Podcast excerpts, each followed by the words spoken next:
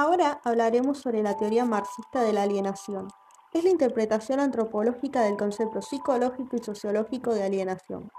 Dicha interpretación considera que el trabajador, desde el punto de vista capitalista, no es una persona en sí misma, sino una mercancía llamada fuerza de trabajo, que puede representarse en su equivalente dinerario, es decir, el trabajador es una determinada cantidad de dinero utilizable como mano de obra para la multiplicación del mismo.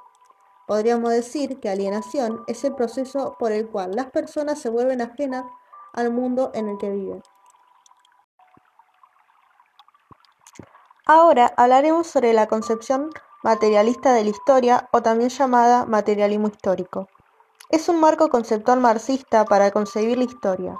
Esto sucede al explicar las revoluciones políticas y sociales por la contradicción entre las fuerzas productivas y las relaciones de producción, y por la lucha de clases. Esta concepción hace frente a la visión burguesa de la historia basada en las historias de las ideas y de los grandes hombres. El desarrollo revolucionario de las fuerzas productivas bajo el comunismo hacía posible que todas las necesidades humanas fueran satisfechas y que el desarrollo de la producción prescindiera de la división de la sociedad entre clases explotadoras y clases explotadas. En este podcast hablaremos sobre Karl Marx. Nació el 5 de mayo de 1818 en Treveris, Reino de Prusia, y falleció el 14 de marzo de 1883 en Londres, Reino Unido, a los 64 años.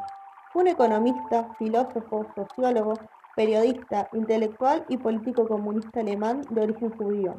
Perteneció a una familia de clase media acomodada en la ciudad renana de Treveris. Fue a estudiar a la Universidad de Bonn y en la Universidad de Humboldt de Berlín, donde se interesó en las ideas filosóficas de los jóvenes hegelianos. Tras la finalización de sus estudios, escribió para un diario radical, la Gaceta Renana, donde comenzó a utilizar conceptos hegelianos de la dialéctica para influir en sus ideas sobre el socialismo.